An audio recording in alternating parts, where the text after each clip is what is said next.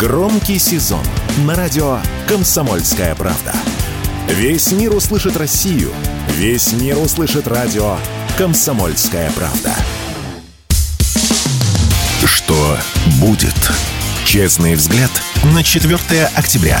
За происходящим наблюдают Иван Панкин и Егор Арефьев. Действительно, Иван Панкин и Егор Арефьев. Мы продолжаем, для кого-то начинаем наш эфир. Приветствуем всех тех, кто только что присоединился.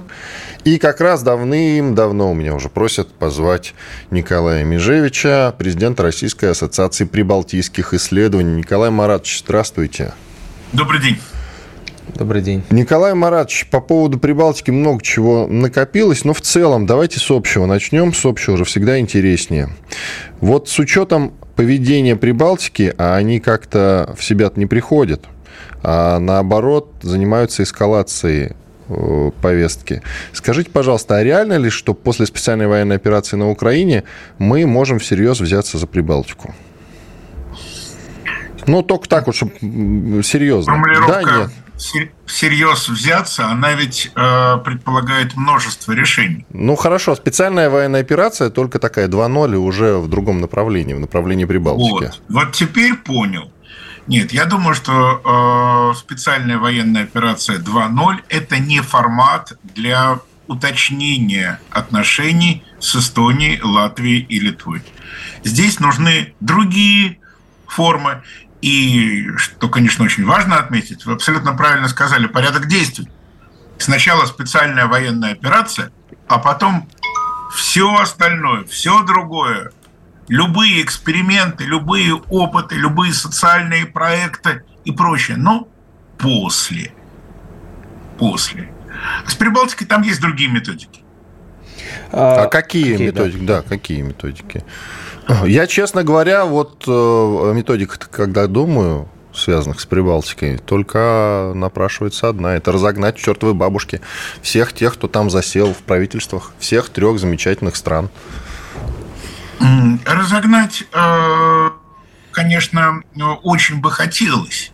И даже не то, чтобы разогнать, да, а наказать потому как э, действия, которые не просто предпринимают, а законы, которые принимаются, административные подзаконные акты, которые принимаются в Эстонии, Латвии и в Литве. Характер судебных приговоров носит неправовой характер. Германия где-то до 36-37 года в правовом отношении, я имею в виду, естественно, прошлый век, фашистскую Германию, была более правовым государством, чем современная Литва, Латвия, Эстония. Но не судили в фашистской Германии в 1937 году людей за преступление 1937 года, но если это преступление совершено простите, я оговорился, не судили в 1937 году в Германии людей по законам 1937 года за преступление, совершенное в 1927 году, когда законы были другие. То есть закон не имеет обратной силы. В Прибалтике закон имеет обратной силы. Это уже, в принципе, преступление. Если это законодательство касается не какого-нибудь там правила дорожного движения да, или разметки на тротуаре, речь идет о нарушении прав человека. То есть фундаментальные права и свободы. То, из чего, по идее, по логике нам всегда говорили, состоит западная демократия. Ну вот сейчас они начнут выдворять наших. Как реагировать на это?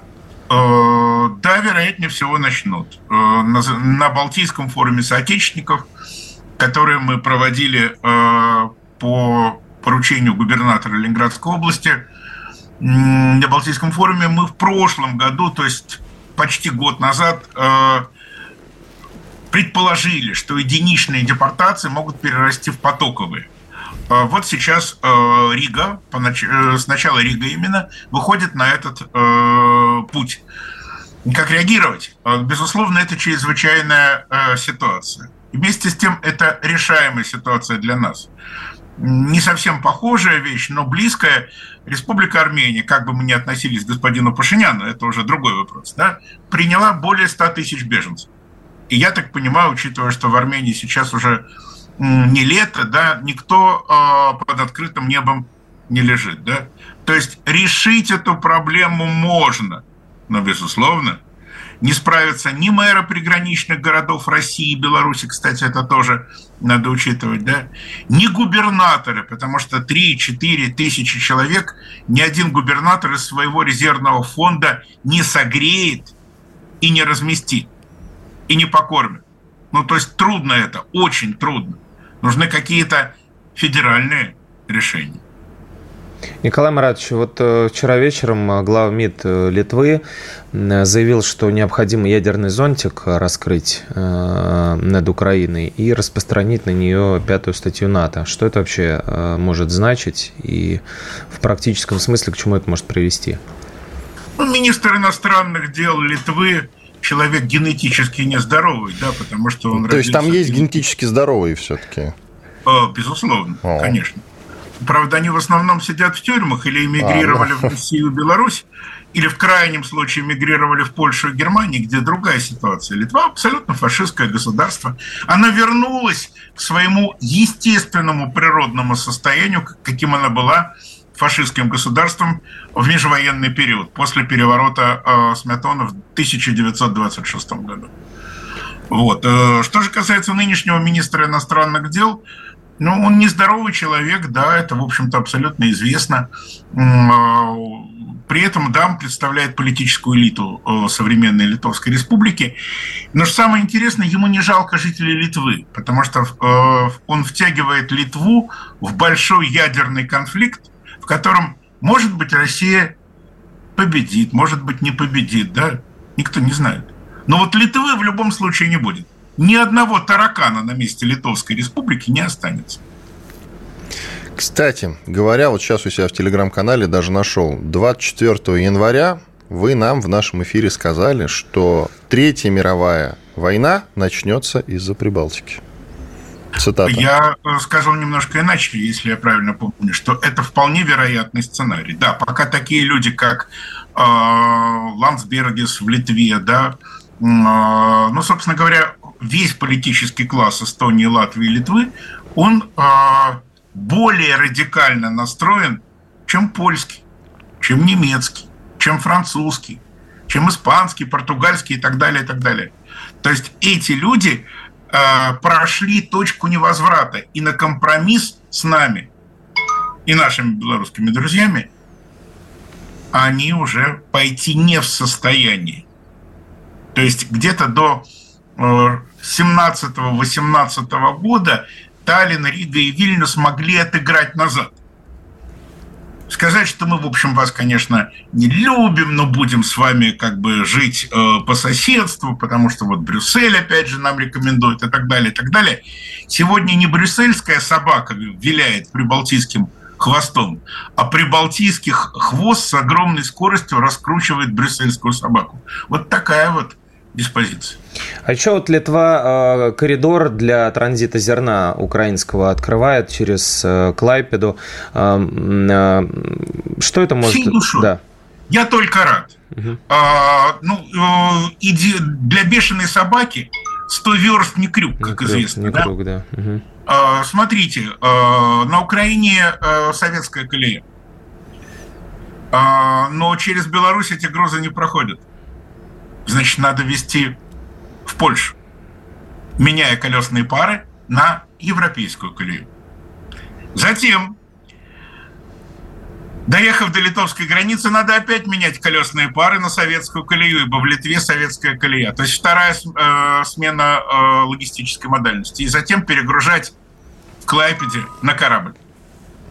Но корабль же не конечная цель, ему опять надо идти. Вероятнее всего в западном направлении но не в восточном же.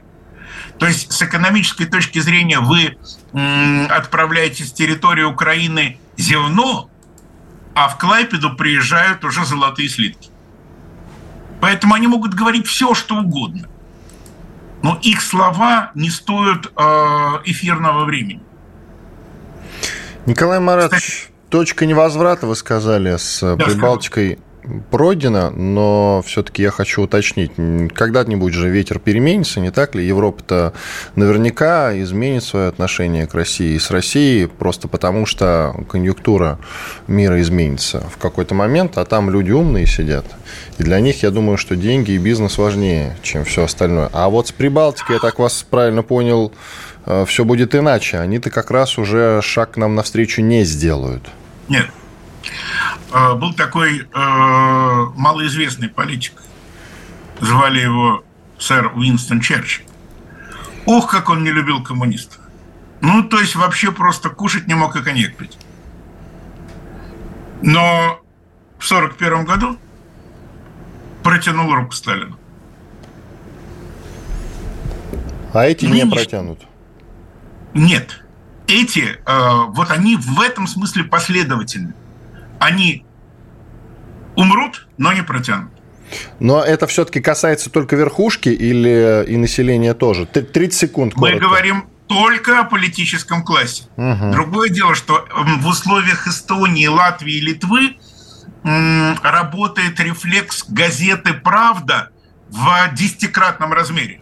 Давайте после перерыва продолжим этот разговор. Да. Николай Межевич, президент Российской ассоциации прибалтийских исследований, Иван Панкин и Егор Арефьев. Небольшая пауза. После полезной рекламы, хороших новостей мы вернемся в эфир и продолжим. Оставайтесь с нами на радио «Комсомольская правда».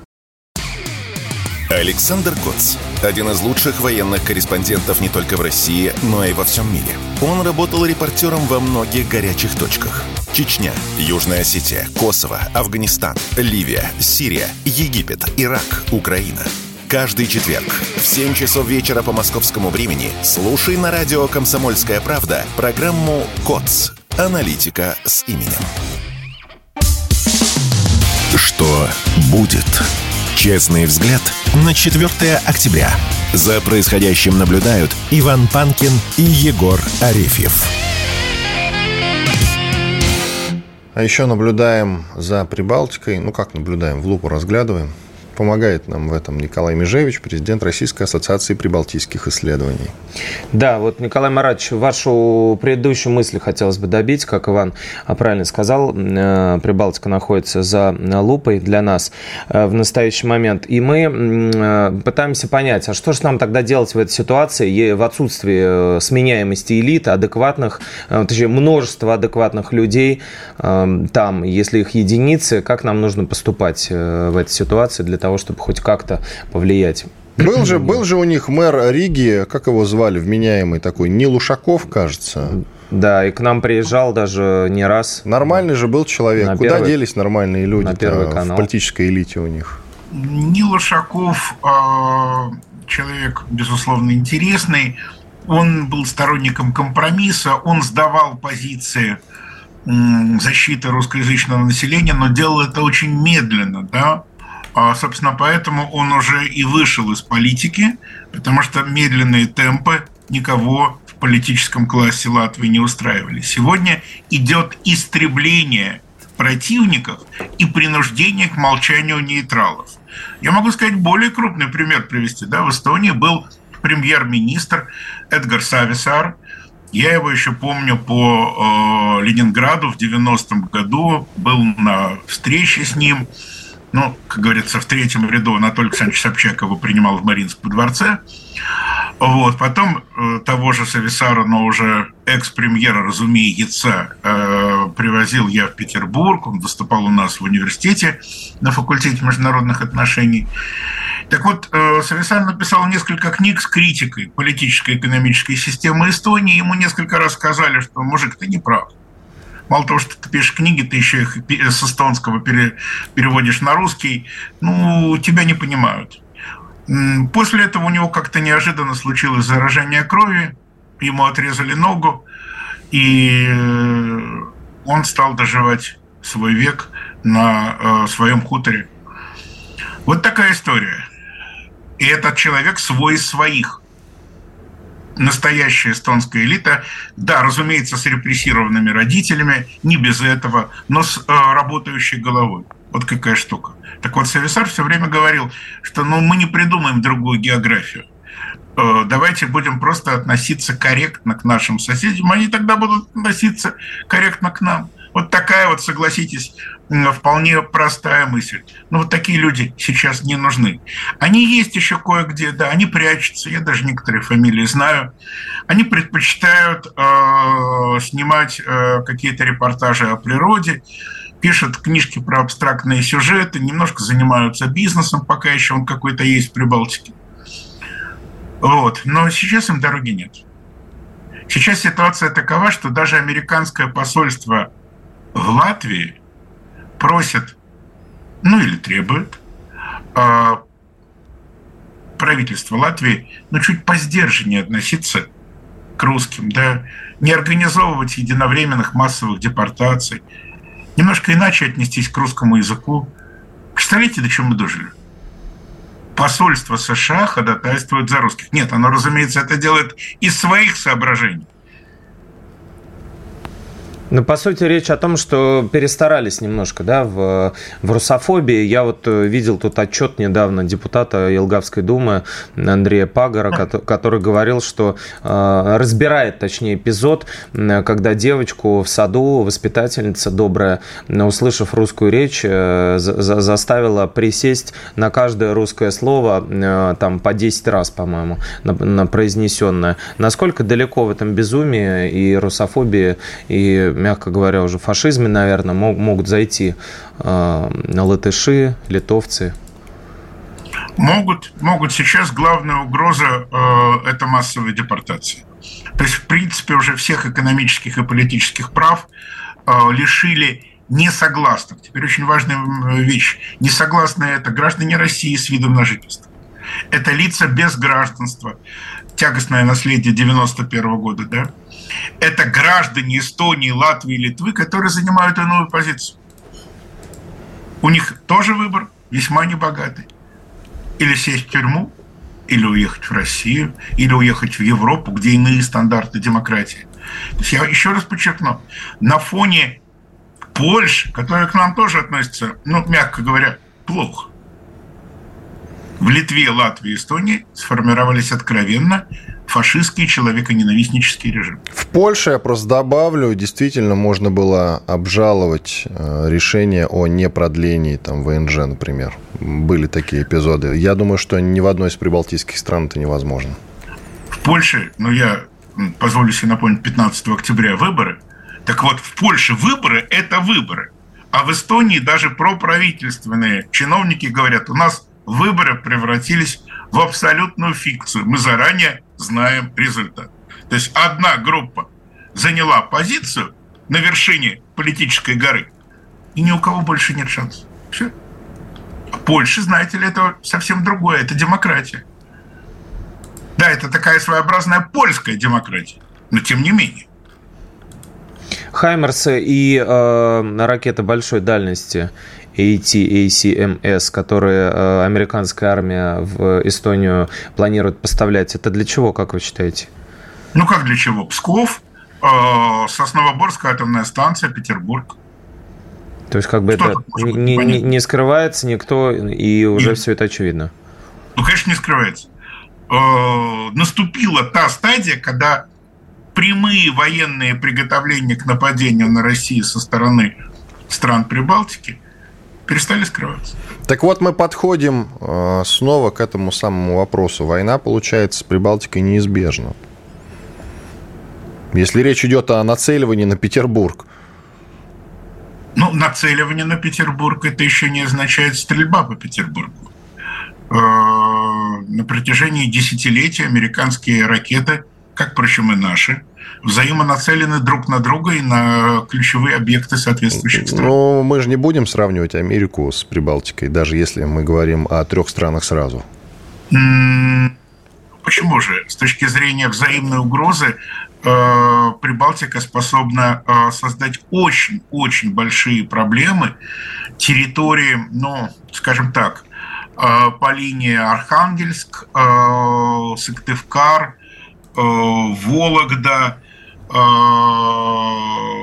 Владимир, э, Рязань, ну и дальше к украинской границе. А у них что, сильные вооружения?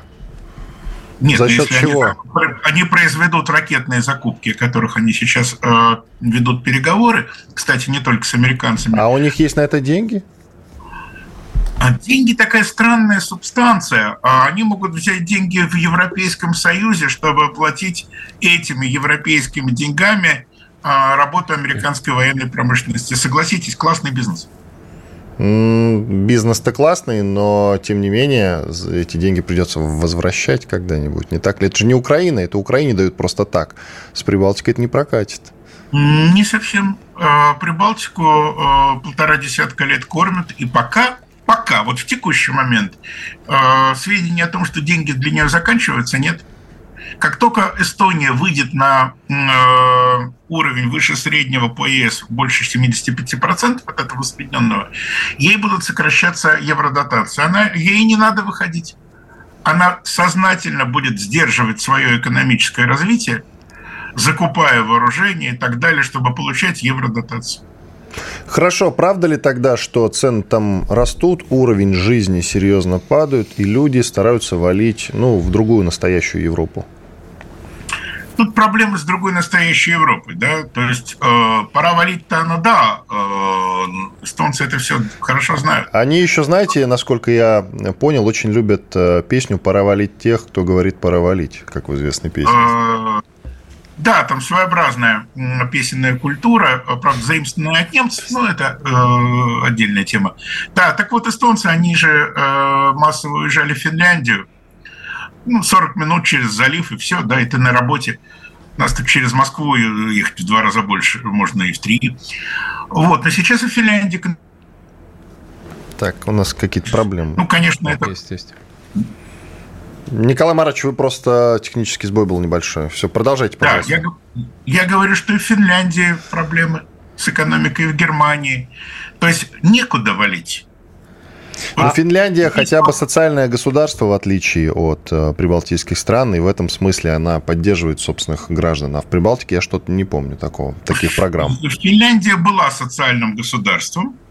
А, просто, а, ну, я приведу такой не очень приличный пример. Вот девушка танцует стриптиз, раздеваться может быстро, может раздеваться медленно. Вот Финляндия – это страна, которая очень медленно утрачивает социальные гарантии для населения. То есть процесс раздевания среднего класса, он идет, но он медленно идет. Понятно. В отличие от Эстонии. Они, как в известном анекдоте, медленно снимают с себя все обязательства. Спасибо да. большое. Николай Межевич, президент Российской ассоциации прибалтийских исследований, был с нами. Не знаю, как он, мы остались довольны. Я так понимаю, Спасибо. все равно, как бы там ни было, а с Прибалтикой никак иначе, кроме как военным путем, разобраться в перспективе не получится. Не знаю, что там должно произойти, чтобы они вдруг одумались. Я думаю, что все сделали точно такой же вывод э, из того, что мы услышали от Межевича. Радио «Комсомольская правда» представляет уникальный проект – Аудиокнигу Дмитрия Стешина «Священная военная операция. Год СВО. День за днем. Плечом к плечу с героическими бойцами и простыми людьми». Вместе с Дмитрием Стешиным слушатели пройдут через будни Донецка, штурм Мариуполя, радость побед и горечь неудач. Это искренняя проза без прикрас. Слушайте с понедельника по четверг в 9 часов вечера по московскому времени на радио «Комсомольская правда». Что будет? Честный взгляд на 4 октября. За происходящим наблюдают Иван Панкин и Егор Арефьев. К нам присоединяется Игорь Ашманов, член Совета по правам человека, эксперт в области IT-отрасли. Игорь Станиславович, мы вас приветствуем. Здравствуйте. Доброе утро. Доброе утро, Игорь Станиславович. Первый вопрос. Вы знаете, вот непосредственно по вашей линии, что называется, хотели спросить у вас э, о том, а, что Пентагон сейчас очень активно и в своем, так сказать, в своей стратегии делает ставку на искусственный интеллект. Насколько это может э, нас коснуться, насколько это может э, коснуться противостояния, э, которое сегодня, в общем-то, ключевым для нас является? Ну, там есть э, то, что сразу приходит в голову, в том числе массам, в том числе нашим пропагандистам и так далее, что вот они э, путем всяких проектов в этом своем инвестиционном ведомстве DARPA и путем управления крупнейшими цифровыми компаниями наслесарили разных бредогенераторов типа чат GPT и так далее. И вот они теперь якобы будут, там, значит, пропаганду не будет мощнее и так далее. На мой взгляд, это ерунда. А вот то, что реально беспокоит относительно искусственного интеллекта, это, конечно, э, беспилотное, сверхбыстрое, разумное оружие на поле боя, которому передадут э, лицензию на убийство.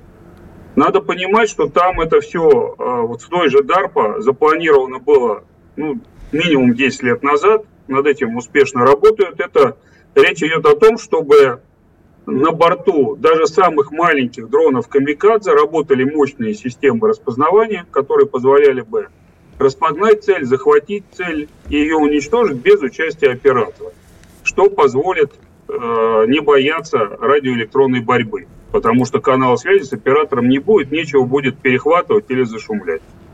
Вот, то есть вот это на самом деле основная угроза, а именно боевое применение искусственного интеллекта. Надо еще заметить, что в США вообще нет цифровых платформ и э, цифровых гигантов, которые бы не управлялись разведкой. В частности, а, если вы помните, после того, как э, Сергей Брин и Ларри Пейдж создали Google, а, у них появился генеральный директор Эрик Шмидт.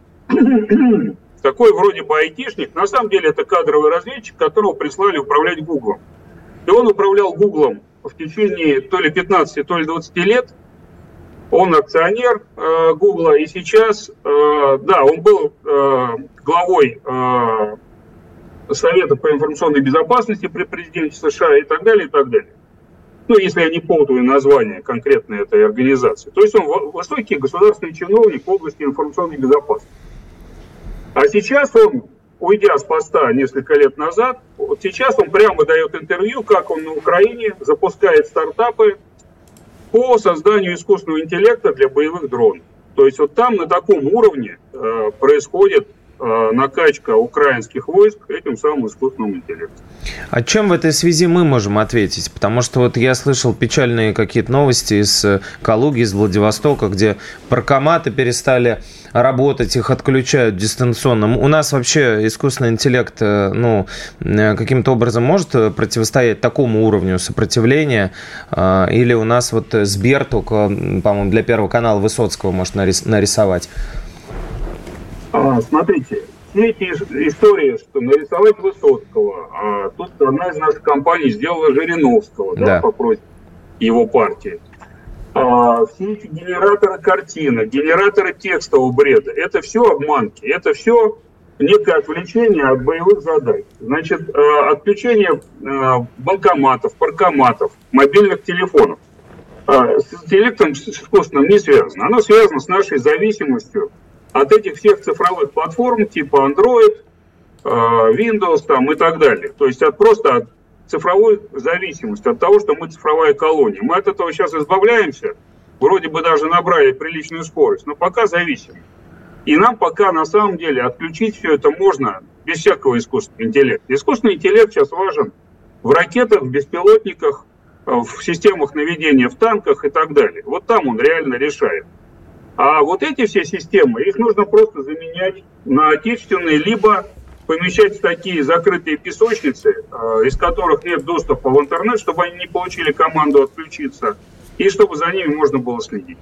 Обучение вот этой, скажем так, высокотехнологичной, сложной очень сфере э, у нас э, на каком уровне, как вы считаете? У нас есть вот э, какая-нибудь там условная долина, неважно какая, где залитая солнцем, куда мы могли бы приглашать молодых людей для того, чтобы их учить очень этим сложным вещам, за которыми будущее? Вместо кремниевой поставьте любое другое слово, да. Да, смотрите, долины такой нет. Надо понимать, что и Кремниевая долина устроена э, как военный проект на самом деле. Мало кто знает, что вообще вся венчурная индустрия США была сделана на деньги военно-воздушных сил США в Кремниевой долине.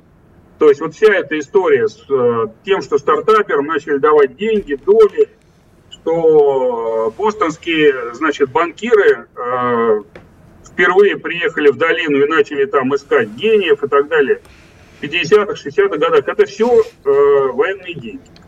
У нас э, сейчас, нам такая долина, в принципе, не очень нужна. Есть всякие э, средства тусовать стартаперов именно.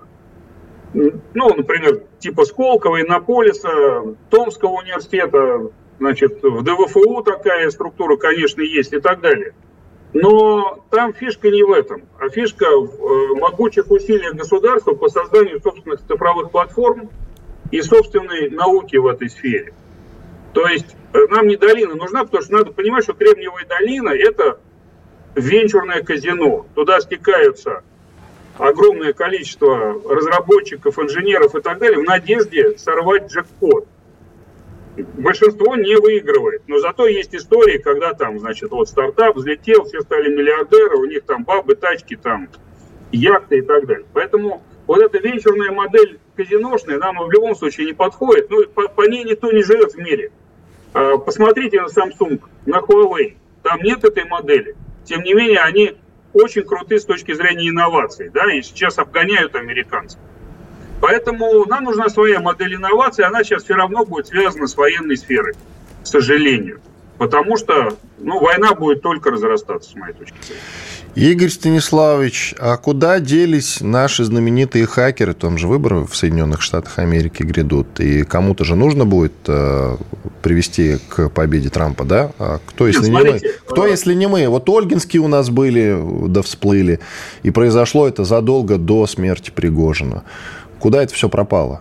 Или, может, этого Смотрите, не было? Я, я наблюдал Ольгинских достаточно близко. А, то есть они существу... существовали все-таки, они были? Ну, конечно. Дело а, в том, что вы могли про них читать, потому что они когда-то в этот особнячок э, в Ольгино наняли корреспондента то ли Фонтанки, то ли какого-то другого либерального издания под прикрытием. Он там проработал два, два, не два месяца, две недели, по-моему. И написал огромную статью, как там все устроено. То есть тролли эти были. Проблема в том, я, они пытались нам заказать программное обеспечение, мы с ними не договорились. И я лично с Пригожиным тогда общался, это был 13-й год еще. И, ну, там, вы знаете, там были просто идиоты. Они не могли никуда вмешиваться, потому что там интеллектуальный уровень ну, был такой, что я не знаю, как они компьютер-то были в состоянии включить. А как они прославились-то тогда, я не понимаю. Или дуракам везет, получается? Еще раз. Дуракам везет, как они прославились-то тогда вообще? Если идиоты. Их, их, их раскрутили, чтобы включить Трампа, никуда они не вмешивались. У них не было ни знаний языков, ни инструментов, ничего. Это просто туфта. Чтобы Трампа попытаться свалить. Написали про них статью, это что-то они, наверное, делали, но точно не за рубежом. Но неважно, смотрите, нам не нужны тролли. А, вообще сама идея, что, извините за выражение, американцы и украинцы поставили против нас говнометы, и давайте мы поставим более мощные слои, и теперь их забомбим, она нелепая. Мы можем только асимметричные ответы использовать. И поэтому, ну, хакеры, э, хакеры пророссийские имеются, и там примерно в пять раз больше, наверное, хакеров э, украинских, потому что Украина последние 20 лет была диким полем, там развился ужасный киберкриминал, они сейчас все работают против нас. Вот. А вот тролли, ну, нам просто не нужны. Нам не нужна глупая пропаганда, фейки и так далее с нашей стороны. Нам нужна правда и победа на поле боя, на мой взгляд. Поэтому тут просто нам вот симметричных вещей делать совершенно не нужно. Ну, ну хорошо, мы сейчас на IT-поле, э, как к этому идем, к победе на поле боя? А, на поле боя ну, в смысле, мы что для этого? У нас э, все-таки какие-то разработки-то есть технические, технологические? Смотрите, значит, э, дроны сейчас Минута у нас, Игорь Станиславович, минута, коротко, пожалуйста. Дроны разрабатывают сотни коллективов. Вся страна в едином порыве. Я могу сказать, я это просто вижу. Вот, то есть у нас в этом смысле боевого ИИ и всего остального более-менее все хорошо, и мы начинаем превозмогать. Э, импортозамещение тоже идет в общем, хорошими темпами. Так что я думаю, справимся. Спасибо большое. Игорь Ашманов, член Спасибо. Совета по правам человека, эксперт IT-отрасли. Благодарим его за участие. Сейчас у нас э, небольшой двухминутный перерыв. После этого мы вернемся и продолжим. Все программы «Радио Комсомольская правда» вы можете найти на Яндекс Музыке. Ищите раздел вашей любимой передачи и подписывайтесь, чтобы не пропустить новый выпуск. Радио КП на Яндекс Музыке. Это удобно, просто и всегда интересно. Что будет? Честный взгляд на 4 октября. За происходящим наблюдают Иван Панкин и Егор Арефьев. Так, финальный блок, финальный выход. И, ну, раз мы сегодня много касались постсоветских республик, я думаю, что надо какой-то итог подвести, да? А, Прибалтику мы обсуждали, не будем разделять, а называть их троебалтами. А, я думаю, что это будет правильно. Плюс Армения, Азербайджан – у тебя есть какой-то ответ, как нам в перспективе работать с республиками, ну, начиная от совсем враждебных, как а, Прибалтика, заканчивая, в принципе, дружелюбными, как Казахстан. Ну, я вот не совсем в этом смысле дипломат, чтобы сказать, как нужно работать, но я... Слушай, дипломаты тоже не знают, Егор, скорее, открою тебе тайну. Скорее, как жаль, хотя бы на них я надеялся. Э, Если бы они знали, все обстояло бы немножечко иначе. Кроме военных, видимо, некому, да, обратиться теперь. Даже не к военным, а к оружию. Не прощай оружие, а здравствуй. Да, я просто э, вот думаю, думал по ходу нашей программы о том, что все, о чем мы говорим, все вот эти новости, они как будто укладываются вот на одну полочку. Вот постоянно почему-то мы не учим уроки истории. Вот в этом году, например, 55 лет было с, с времени событий Пражской весны, да, когда СССР участвовал в Э, подавления э, мятежа. Вот, и венгерское еще было восстание. И каждый раз, когда про это происходило, да и раньше, когда это происходило, э, во времена царской России, вы помните, и ты помнишь, Ваня, эти все карикатуры, Конечно, да? помню. Значит, Я те времена помню, Европы, Егор, какие карикатуры? Да, ты как очевидец, да, помнишь царские времена. Медведь этот с фуражкой, да, и нам вот кричали, и тогда нас называли жандармами Европы, и потом уже красный агрессор, бросая оружие, хватит, не лезь туда. Более того, когда мы выводили войска вот в конце 80-х годов, был популярен э, лозунг «Русский Иван, убирайся прочь». Это, это про, про Афганистан, да, уже? Нет, это про Европу. А, ну да. да когда мы выводили остатки А, выводили, да-да-да, выводили, мы что выводили. Вот, и все это даже здесь преподносилось как нечто ужасное, чудовищное и безусловное. И э, блестящий наш Соловей э, по фамилии Евтушенко Евтушенко писал стихи о том, что танки идут по правде, которая не газета, и мы все это читали, и, конечно же, никто не обращал внимания, что были и другие да, люди, такие как там, например, Шолохов, Долматовский, которые знали, что такое война, которые писали другие письма и отвечали, например, французским коллегам, которые нам щелкали по носу да, за эти все танки. Вот. И, в общем-то, давали ответ, но они были непопулярны, потому что популярна была фронта. Это все был воздух свободы. Так вот, возвращаясь к этому, я вот э, думаю о том, что, может быть, э, не надо так стесняться, не надо отказываться вот от этого, потому что э, мы знаем, когда нас просят каждый раз бросать оружие и соблюдать некие правила и регламенты, речь идет о правилах и регламентах, которые установила для себя Америка. А это не имеет никакого отношения ни к международному праву, ни к чему. Об этом могут рассказать там и в Иране, и в Гватемале, в Кубе, во Вьетнаме, и Эйзенхауэр, и Труман, и все, кто угодно могут Лучше об этом всех рассказать. расскажут наверняка в Ираке и во Вьетнаме. И, естественно, там, да. Поэтому вот каждый раз, вот когда мы начинаем скромничать, говорить, да, вот действительно, нам надо оттуда уйти, нам надо... Э, это другое государство, это суверенное государство, не надо туда совать лапы свои. Каждый раз приходит, потом выясняется, что вот некое другое государство, в котором культ вообще военщины, да, самые расфуфыренные военные бюджеты, самый крутой там искусственный интеллект в области а, боевого боевого искусства, они как бы, ну, говорят, ну, извините, ребят, ну, это ваша проблема, что у вас там э, что-то там происходит там и на Украине, и с Арменией и так далее. Мы-то для этого ничего не сделали, мы, мы ведем свою политику.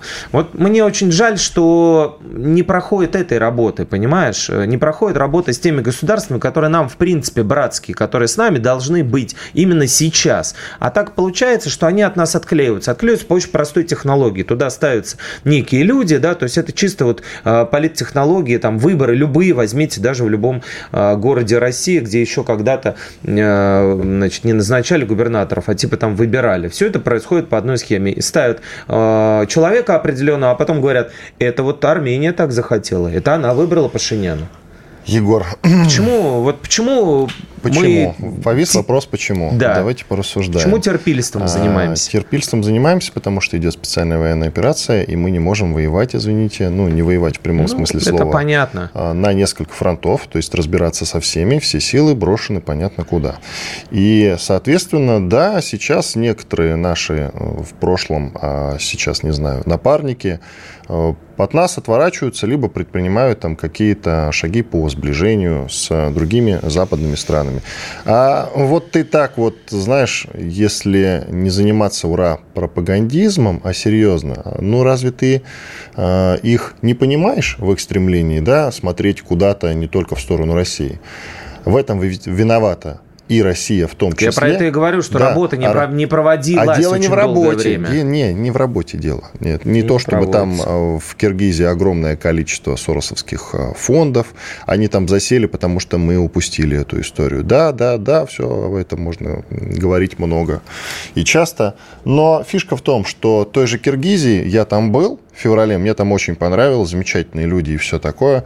Но мы им, и они это знают, при том, что большая часть населения является противниками специальной военной операции, они знают о том, что Россия помогает, а, и если Россия завтра от них отвернется, то им кирдык. Это я слышал от граждан а, Киргизии. Они это очень хорошо понимают. Но это и есть поддержка. Но, но, но, но, но, но. А мы что-то взамен берем.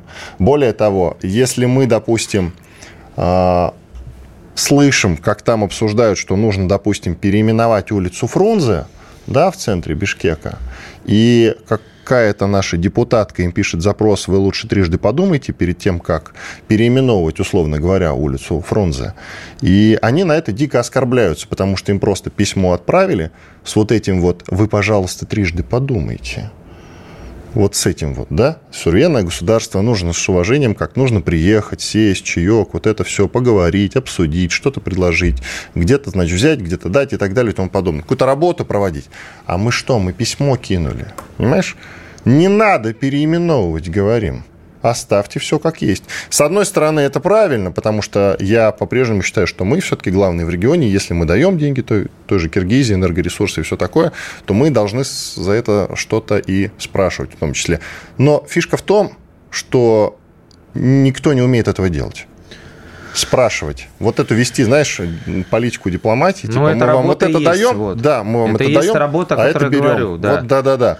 Ну, понимаешь... Э, в том числе нам, торгово-рыночные какие-то отношения нам, На мой взгляд, да, я понимаю, что все решают сейчас э, как бы денежные отношения, взаимовыгодность, взаимовыгода, но вообще есть такие вещи, там, как память, например, да, э, не зря на флагах эм, некоторых стран Европы, да, как будто бы, ну, вот некоторые, кто не очень владеет, знаешь, такая игра есть в рилсах там, значит, или еще где-то, определи флаг. И вот на многих странах Европы как будто бы российский флаг флаг, да, но он на самом деле не российский, потому что на Балканах прекрасно помнят, как мы освободили их от Османской империи, до сих пор флаги, их флаги, об этом напоминают, так сказать, видоизмененный флаг России в разных его модификациях.